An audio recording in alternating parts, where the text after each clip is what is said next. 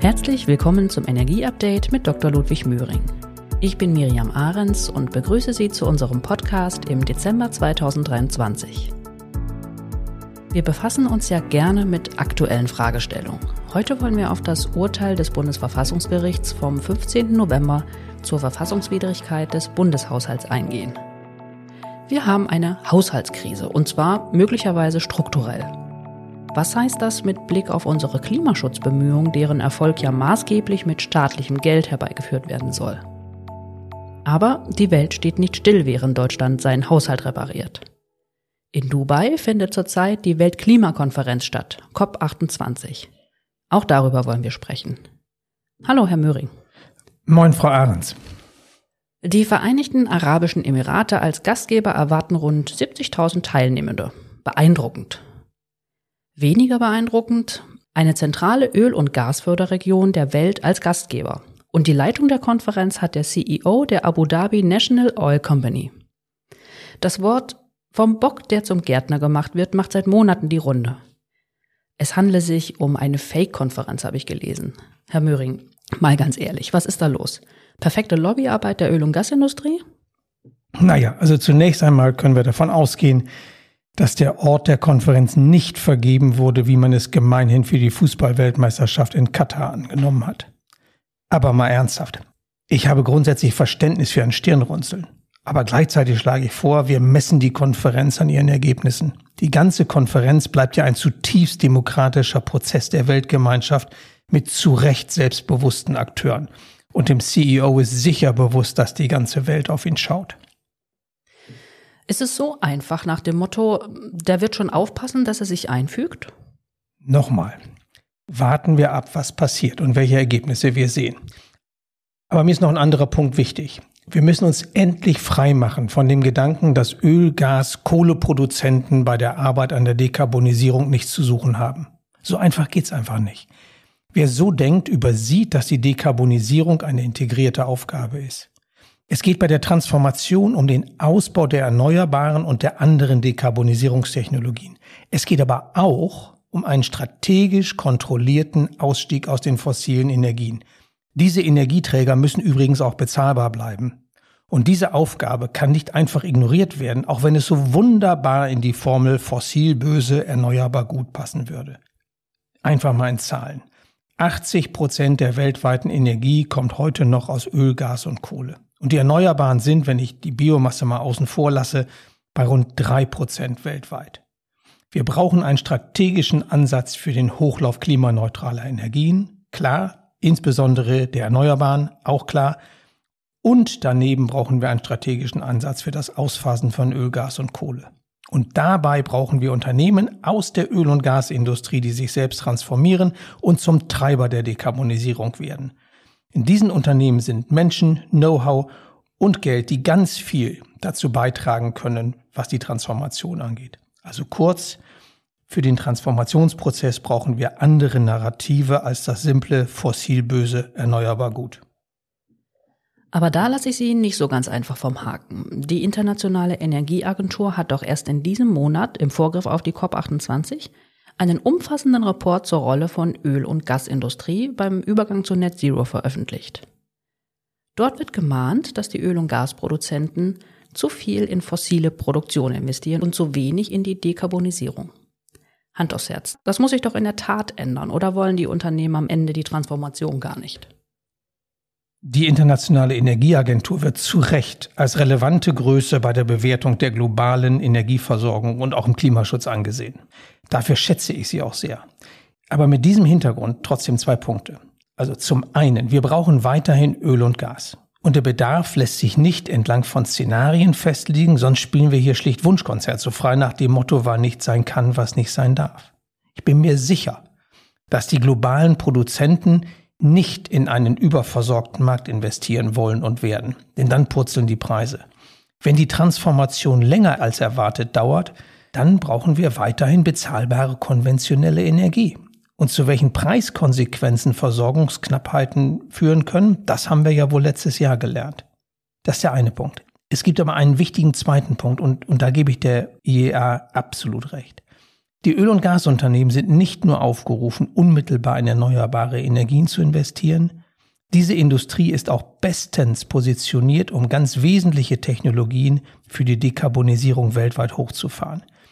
Die IEA erwähnt in diesem Zusammenhang ausdrücklich Wasserstoff, wasserstoffbasierte Kraftstoffe, CCS, also die Abscheidung und Einlagerung von CO2 und auch die Geothermie. Und diese Forderung würde ich gerne mal so ausdrücklich auch hier in Deutschland hören. Wieso? Macht Deutschland denn da nicht mit? Naja, die IEA beschreibt die Rolle der Öl- und Gasproduzenten als aktive Player der Transformation. Und das sehe ich ehrlich gesagt in Deutschland bislang nicht oder nur als absolute Ausnahme. Wir tun uns sehr schwer mit CCS, wir tun uns sehr schwer mit der Etablierung von blauem Wasserstoff als relevante Lösung. Die Tiefengeothermie kämpft gerade um ihre Anerkennung. In Deutschland wird die Öl- und Gasindustrie lieber ganz bequem als reines Problem dargestellt. Dass sie einen großen Beitrag zur Lösung leisten kann, das bleibt unbeachtet. Die dafür erforderliche Offenheit für klimaeffiziente Lösungen zur Dekarbonisierung fehlt meiner Ansicht nach hier in Deutschland. Wir dürfen also gespannt sein, was die COP28 an global sinnvollen Entwicklungen aufzeigt.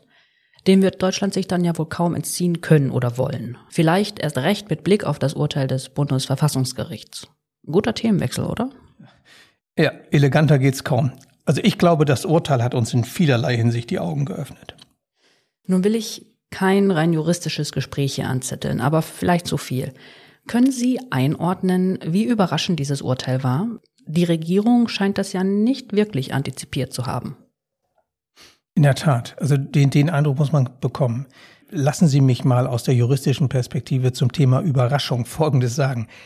Also ich habe jedenfalls kein Sondervotum zu dem Urteil von einzelnen Richtern des befassten Senates gesehen. Sondervoten sind ja bei kontroversen Mehrheitsentscheidungen im Senat ein probates und wirksames Mittel, um unterschiedliche rechtliche Positionen auch nach außen deutlich zu machen.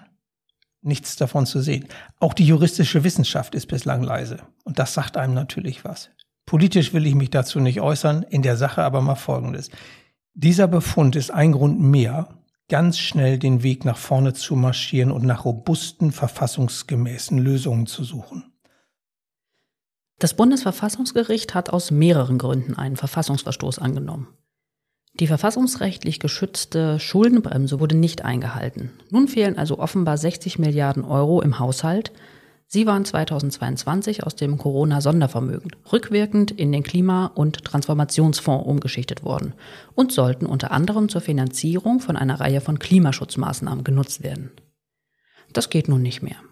Mittlerweile geht die Regierung davon aus, dass auch der 200 Milliarden Euro schwere Wirtschafts- und Stabilisierungsfonds, wir erinnern uns an die Vokabel Doppelwumms, aus den gleichen Gründen rechtswidrig ist. Wo lässt uns das? Und mich würde auch interessieren, weshalb in dem Zusammenhang immer von Sondervermögen die Rede ist. Ja, der Begriff Vermögen ist hier für den Normalbürger reichlich euphemistisch eingesetzt. Also es handelt sich bei den hier diskutierten Sondervermögen um Ermächtigungen für die Regierung, Kredite aufzunehmen. Also Vermögen würde man da nicht unmittelbar mit, mit verbinden. Es geht um zusätzliche Verschuldung zur Finanzierung staatlicher Maßnahmen und zwar außerhalb des Haushaltes. Und daher auch häufig mal der Begriff Schattenhaushalt. Aber wichtig ist, in Grenzen ist das erlaubt. Vielleicht fangen wir aber mal mit der Schuldenbremse an. Auch so ein schillernder Begriff mittlerweile. Warum gibt es sie? Eingeführt wurde sie nach der Finanzkrise 2011. Und im Kern ging es um die Erhaltung der Generationengerechtigkeit. Und das gilt natürlich heute auch noch. Die nächsten Generationen sollen nicht mit Schulden und damit einhergehendem Schuldendienst überfordert werden. Im Grundsatz soll also nicht mehr ausgegeben als eingenommen werden, mit Ausnahmen in engen Grenzen, zum Beispiel bei festgestellten Notlagen. Das geht aber auch nicht einfach durch einen schlichten politisch motivierten Beschluss.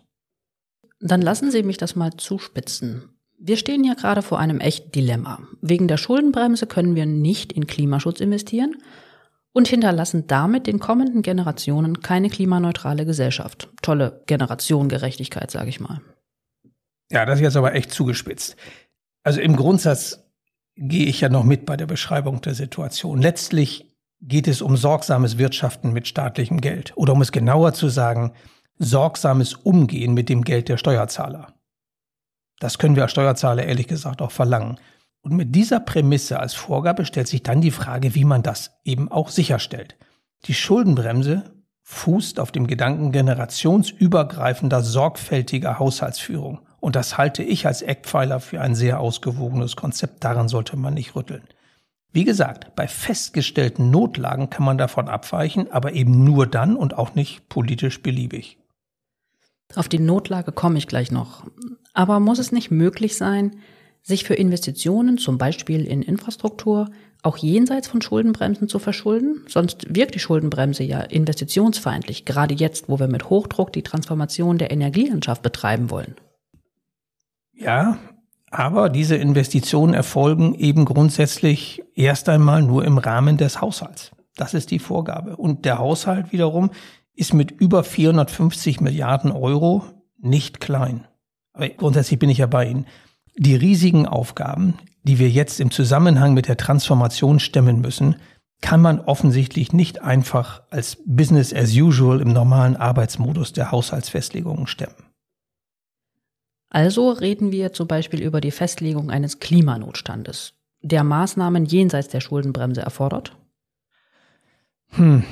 Das Grundgesetz legt da enge Grenzen für das Aussetzen der Schuldenbremse fest. Also ich habe mir das mal durchgelesen. Also im Falle von Naturkatastrophen oder außergewöhnlichen Notsituationen, die sich der Kontrolle des Staates entziehen und die staatliche Finanzlage erheblich beeinträchtigen. Das ist die Voraussetzung.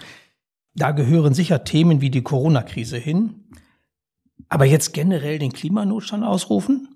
Ich glaube, einen solchen Fall hatte der Gesetzgeber 2011 nicht im Kopf. Wie lange soll denn dieser Klimanotstand gehen hier? Für die nächsten 20 Jahre? Aber wo lässt uns das? Ja, ich will mich jetzt hier wirklich nicht zum Finanzverfassungsrechtler aufschwingen. Ähm, lassen Sie mich lieber das tatsächliche und das daraus resultierende politische Problem etwas beleuchten. Wenn die Transformation gelingen soll, stehen wir vor horrenden Investitionsanforderungen auch im Interesse der nachfolgenden Generationen. Das ist Fakt. Diese Investitionen können aus dem normalen Haushaltsgebaren offenbar aktuell nicht gestemmt werden. Auch Fakt. Und für diese Konstellation, für dieses Dilemma brauchen wir eine verfassungsgemäße Lösung. Und das gehört dann eben zur Generationengerechtigkeit auch dazu. Was soll das konkret heißen?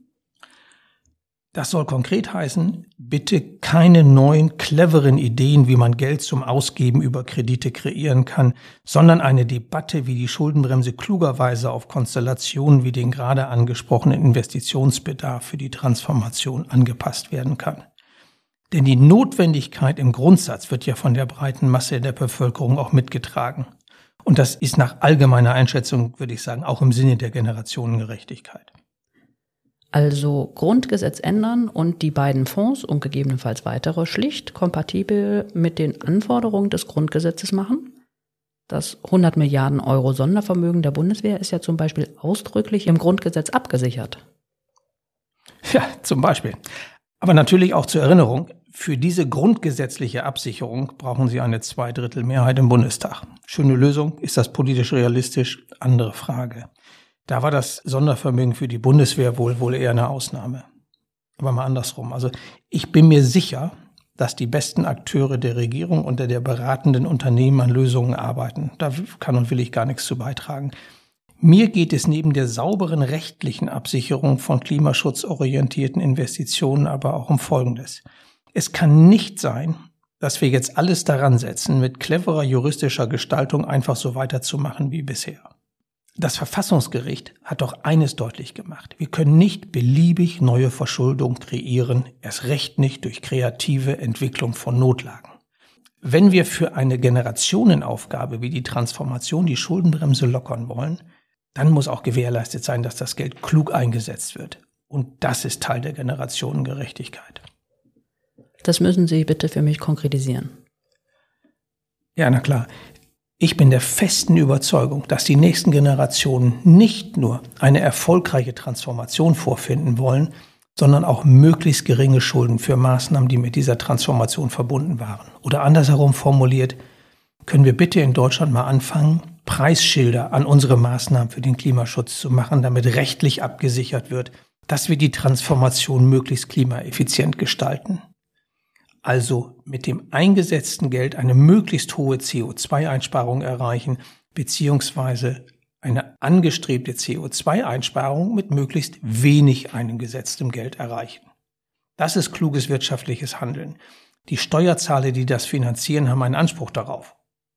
Und ehrlich gesagt auch unsere Kinder und Enkelkindern, die mit dem Schuldendienst in dem Zusammenhang belastet werden. Das kann ich kommerziell gut nachvollziehen, aber geben Sie mir doch bitte mal ein praktisches Beispiel. Ja, also es geht meines Erachtens um das strukturelle Vorgehen bei der Dekarbonisierung.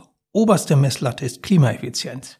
Daher gehe ich auch nicht bei Statements mit, die unmittelbar nach dem Urteil des Bundesverfassungsgerichts zu lesen waren und lauteten, der Fokus bei der Transformation müsse weiterhin auf dem Ausbau der erneuerbaren Energien liegen. Aber die Erneuerbaren werden doch die konventionelle Energieerzeugung ersetzen. Warum soll das denn nicht mehr passen? Ist richtig. Und den Erneuerbaren gehört die Zukunft und ihnen gehört zunehmend auch die Gegenwart. Aber wir müssen den Kontext richtig setzen. Es geht um Klimaschutz. Die Kenngröße dafür sind Treibhausgasemissionen, CO2. Wir müssen Treibhausgasemissionen aus der Atmosphäre bekommen. Insbesondere müssen unnötige zusätzliche Emissionen vermieden werden. Und daher stehen auch CO2-Einsparziele im Mittelpunkt des Klimaschutzes. Der Ausbau der Erneuerbaren ist nur Mittel zum Zweck. Nicht mehr, aber natürlich ganz klar, haben Sie richtig gesagt, auch nicht weniger. Das ist übrigens ein Eckpfeiler, der schon in den vergangenen Jahren richtig war, aber jetzt gibt es eine neue Dimension, nämlich Geldknappheit, und da müssen wir viel genauer hinschauen. Nämlich? Ja, wie angedeutet. Es steht weniger Geld zur Verfügung. Klimaeffizienz muss auch in der politischen Diskussion mehr Aufmerksamkeit bekommen. Wir können nicht beliebig die Verschuldung hochtreiben, um zu dekarbonisieren. Jedenfalls nicht, wenn wirtschaftlichere Lösungen zur Verfügung stehen. Äh, gibt es dafür greifbare Beispiele? Ja, dann müssen wir die verschiedenen Bereiche der, der Treibhausgasemissionen einfach mal verfolgen. Nehmen wir den Wärmemarkt. Es ist gesetzt, dass Öl- und Gasheizungen langfristig keine Zukunft haben, dass auch Fernwärme aus Kohle oder Erdgas auslaufen muss. Und wir waren ganz schnell darin, große Programme für die Subventionierung von Wärmepumpen auf den Weg zu bringen. Kann man machen, sage ich. Was dann aber vorsichtig formuliert unglücklich ist, ist die Situation, in die hier die Tiefengeothermie als weitere erneuerbare Wärmeerzeugung gerät. Hier gibt es im Vergleich zu Wärmepumpen minimale finanzielle Unterstützung. Erst recht gibt es keine klare Ausbaustrategie. Im Gegenteil steht zu befürchten, dass auch die aktuelle Unterstützung nun unter die Räder gerät. Ich kann nur empfehlen, hier jetzt vor dem Hintergrund der Haushaltskrise einen echten Haltepunkt zu setzen. Finanzielle Unterstützung muss geknüpft werden an die Einsparung von CO2 und sie muss technologieoffen gewährt werden, egal ob Wärmepumpe oder Tiefengeothermie. Das müsste doch aber eigentlich selbstverständlich sein. Ja, war es aber bislang nicht in einer Dekarbonisierungsstrategie, die massiv auf Stromlösungen basiert. Wir müssen diese Debatte jetzt endlich ehrlich machen. In meinem gerade gebrachten Beispiel zeichnet sich ab, dass hier bei vergleichbarer Klimawirkung die eine Technologie höhere Subventionen bekommt als die andere. Gleichbehandlung geht anders. Ich bin gespannt, ehrlich gesagt, wann sich da mal ein paar Juristen auf den Weg machen. Kurz, die Förderprogramme müssen alle auf den Prüfstand von Klimaeffizienz und verantwortlicher Haushaltsführung, um ein stimmiges Förderkonzept zu erreichen. Führt das nicht zu maximaler Verunsicherung bei den potenziellen Empfängern von Subventionen? Wir haben eine schwierige Situation. Ich bin mir sicher, ein ehrlicher und klug kommunizierter Haltepunkt ist viel glaubwürdiger als eine nicht angemessen begründete Fortsetzung bei der von außen besehen mehr oder weniger willkürlich knappes Geld zur Unterstützung bestimmter Technologien und das gerne strombasiert dann gefördert werden. Wie gesagt, ich glaube, auch das hat vermutlich eine juristische Dimension. In meinem konkreten Fall geht es allein um eine adäquate Behandlung der Tiefengeothermie, die gerade bei der Fern- und Nahwärme ein riesiges Potenzial hat. Und das darf jetzt nicht einer Politik geopfert werden, bei der erneuerbarer Strom und, und damit zusammenhängende Anwendungen, nämlich Wärmepumpe, einseitig gefördert werden. Wind und Sonne allein werden die erforderliche CO2-Einsparung nicht möglich machen. Vor dem Hintergrund knappen Geldes erst recht nicht. Herr Möhring, dieser Ansatz wird vielen nicht gefallen. Hätten Sie noch andere Beispiele, damit das greifbarer wird? Also Politik muss sich da meiner Ansicht nach ehrlich machen. Und wenn das im politischen Diskurs bislang nicht gelungen ist, dann vielleicht vor dem Hintergrund knappen Geldes beziehungsweise vor dem Hintergrund juristischer Restriktionen. Aber jetzt zurück zu den, den Beispielen, die Sie hören wollen. Nehmen wir die Carbon Management Strategie, die gerade in der Regierung entworfen wird und politisch heftig umstritten ist. Es gibt eine starke politische Strömung in der Bundesregierung, die den Anwendungsbereich der Einlagerung oder Nutzung von CO2 nur in ganz engen Grenzen zulassen wollen. Technisch unvermeidbar. So heißt hier die Zauberformel. Also am besten nur bei CO2-Emissionen wie zum Beispiel in der Zement- oder Kalkherstellung, bei der aufgrund des Herstellungsprozesses CO2 frei wird, selbst wenn man nur mit erneuerbaren Energien arbeitet. Dazu sage ich, könnten wir bitte auch Industrien wie der Stahlindustrie, der chemischen Industrie, der Papier- oder Glasindustrie diesen Weg zur Dekarbonisierung jedenfalls grundsätzlich eröffnen? Oder wollen wir diesen Industrien staatlich garantieren, dass uns schon etwas Besseres einfällt, von dem dann alle zeitnah profitieren, nämlich zum Beispiel grünen Wasserstoff einzusetzen? Eine solche Garantie kann und wird niemand aussprechen. Und damit ich nicht missverstanden werde, es geht nicht um Schwarz-Weiß-Lösungen für ganze Industriezweige. Wir müssen befürchten, dass klimaneutraler Wasserstoff weder in beliebigen Mengen vorhanden sein wird, jedenfalls nicht zeitnah, noch dass alle emittierenden Industrieunternehmen an die noch zu bauende Infrastruktur angeschlossen werden. Wir brauchen Technologieoffenheit, wenn wir wirklich umfassend dekarbonisieren wollen. Sie erwähnten nicht CCS zum Beispiel bei Gaskraftwerken. Ja, guter Punkt. Wir haben ja eine klare Exit-Strategie aus der Erdgasverstromung. Aber die hängt an gewichtigen Voraussetzungen. Die Geschwindigkeit, nach der Kohleverstromung auch aus der Erdgasverstromung auszusteigen, hängt wiederum an der Geschwindigkeit, mit der die erneuerbaren Energien ausgebaut werden. Und selbst das alleine wird kaum ausreichen, denn wir brauchen ja bekanntlich Backup-Kapazitäten, wenn Wind und Sonne keinen Strom liefern. Das erfordert dann klimaneutralen Wasserstoff für die Kraftwerke. Was machen wir also, bis es davon genug gibt? Wenn diese Transformation nicht in absehbarer Zeit gelingt, dann werden Gaskraftwerke länger laufen müssen. Manche sagen sogar schon, dass die Kohlekraftwerke länger laufen werden. CCS wäre Plan B, um die CO2-Einsparziele auch in diesem Kraftwerksbereich zu erreichen. Sie erwähnen Wasserstoff. Wie sollen wir das denn unter dem Blickwinkel knappen Geldes angehen? Wasserstoff, klimaneutraler Wasserstoff, erfordert große Subventionen und vermutlich harte Entscheidungen. Das sogenannte Wasserstoffkernnetz wurde ja unmittelbar vor der Verkündung des Urteils aus Karlsruhe festgelegt. Auch hier wird neu zu bewerten sein. Denn auch hier gilt die Forderung nach Klimaeffizienz. Wo kann klimaneutraler Wasserstoff möglichst effizient eingesetzt werden? Übrigens, grüner Wasserstoff hat Vorfahrt, ja, aber wir müssen endlich ausdrücklich auch politisch untermauern, dass blauer Wasserstoff eine zentrale Rolle spielen muss, wenn wir den Hochlauf schaffen wollen. Auch mit Blick auf die Kosten.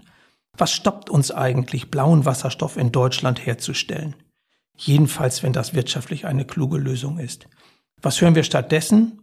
Das wollen wir aber nicht, das verlängert die Nutzung von Erdgas. So können wir im Interesse des Klimaschutzes nicht weitermachen. Herr Möhring, vielen Dank. Ich glaube, das macht es sehr, sehr klar. Gibt es auch Beispiele, wie wir die Kosten für die CO2-Einsparung reduzieren können? Ja, also nehmen wir wieder die Carbon Management Strategie. also da frage ich mich, warum nicht schon längst die deutsche Nordsee als Ort für die CO2-Einlagerung diskutiert und, und äh, auch eben ernsthaft erwogen wird. Wir setzen hingegen auf Partnerschaften mit anderen Nordseeländern wie Norwegen und Dänemark, Kosten und Preise werden dabei offenbar mal wieder nicht wirklich betrachtet. Oder nehmen wir die vor einigen Jahren unter politischem Druck zustande gekommene Festlegung auf Erdkabel für die Nord-Süd-Stromtrassen, die jetzt zu bauen sind. Die verschlingen einen zusätzlichen Milliardenbetrag gegenüber herkömmlichen Überlandleitungen. Stromverbraucher und Steuerzahler werden die Rechnung begleichen müssen. Das gehört jetzt auf den Prüfstand, wenn es nicht schon zu spät ist. Wir diskutieren ja hier im Podcast auch die konventionellen Energien, die weiterhin rund 80 Prozent des deutschen Energiebedarfs ausmachen. Was bedeutet das Verfassungsgerichtsurteil für die Transformation dieser Energieträger? Ja, ganz, ganz knapp formuliert. wir müssen Strategien entwickeln und umsetzen, die eine Kostenreduzierung beim Erdgas und in der Folge auch bei den Strompreisen ermöglicht. Und für Erdgas gilt mehr Langfrist-Importverträge, mehr heimische Produktion, um das heute einfach mal ganz kurz auf den Punkt zu bringen. Herr Möhring, Abschlussfrage. Hat die Politik die Kraft, sich so klar ehrlich zu machen und unter dem Kriterium der Klimaeffizienz eine echte Technologieoffenheit neu zu betonen? Hm. Also ich gehe davon aus, dass der erste Impuls der Regierenden nicht nur im Bund lauten wird, wie können wir trotz des Urteils so weitermachen wie bisher. Ist ja auch viel einfacher, Geld ausgeben zu können, als unter Knappheitsgesichtspunkten nach klimaeffizienten Lösungen zu suchen. Und man muss auch nicht erklären, warum bisher so einseitig bestimmte Technologien favorisiert worden sind. Und dann ist der Politik sicherlich auch klar, dass sich das Urteil des Bundesverfassungsgerichts eben nicht gut als externer Schock verkaufen lässt, der nun ein inhaltliches politisches Umdenken erfordere. Die Ursache lag ja schließlich in der verfassungswidrigen Haushaltsführung durch die Regierung. Aber ein munteres Weiter so lässt sich meines Erachtens erst recht nicht durchhalten. Klimaziele werden verfehlt, die Glaubwürdigkeit massiv ramponiert und nicht vergessen, die nächsten Wahlen in deutschen Landtagen, aber auch in der Europawahl im kommenden Jahr, sie kommen bestimmt. Dann noch ganz kurz. Was sagen eigentlich unsere europäischen Nachbarn dazu? Ja, das ist ein ganz spannender Aspekt, Frau Ahrens. Wir befassen uns ja viel lieber in erster Linie mit uns selbst. Unsere Nachbarn haben sich meiner Ansicht nach bei den angesprochenen Punkten heute hier längst ehrlich gemacht. Also in UK als Beispiel ähm, ging und geht es bei der Energiepreiskrise um Heat or Eat, während wir uns mit You Never Walk Alone und entsprechender Schuldenaufnahme beruhigt haben und auf die nächste staatlich finanzierte Preisbremse hoffen. Auch die von mir angesprochenen Lösungen rund um Carbon Management Strategie oder blauen Wasserstoff, die sind bei unseren europäischen Nachbarn längst verankert. Staat kann nicht alle Probleme mit beliebigem Geldeinsatz für seine Bevölkerung lösen. Weder die Energiepreiskrise noch die Klimakrise. Dafür reicht das Geld der Steuerzahler nicht aus. Haushalten mit knappen finanziellen Ressourcen muss vermutlich erst wieder gelernt werden. Mit harten Schnitten, aber auch im Wege einer klaren und ehrlichen politischen Kommunikation. Meine Sicht, vielleicht ist das neben dem rechtlichen Erkenntnisgewinn aus der Entscheidung des Bundesverfassungsgerichts die größte politische und gesellschaftliche Erkenntnis, wenn sie denn eintritt. Das wäre von zentraler Bedeutung für eine nachhaltige gesellschaftliche Akzeptanz, die aus meiner Sicht gerade sehr stark zu erodieren beginnt. Vielen Dank, Herr Möhring. Ich nehme mit, Klimaschutz kann gelingen, auch unter neuen Rahmenbedingungen. Die Komplexität allerdings hat in Zeiten knappen Geldes nochmal zugenommen. Liebe Zuhörerinnen und Zuhörer, ich freue mich sehr, dass Sie wieder dabei waren. Hören Sie wieder rein und empfehlen Sie das Energieupdate weiter. Bis zum nächsten Mal, wie immer am ersten Donnerstag im Monat.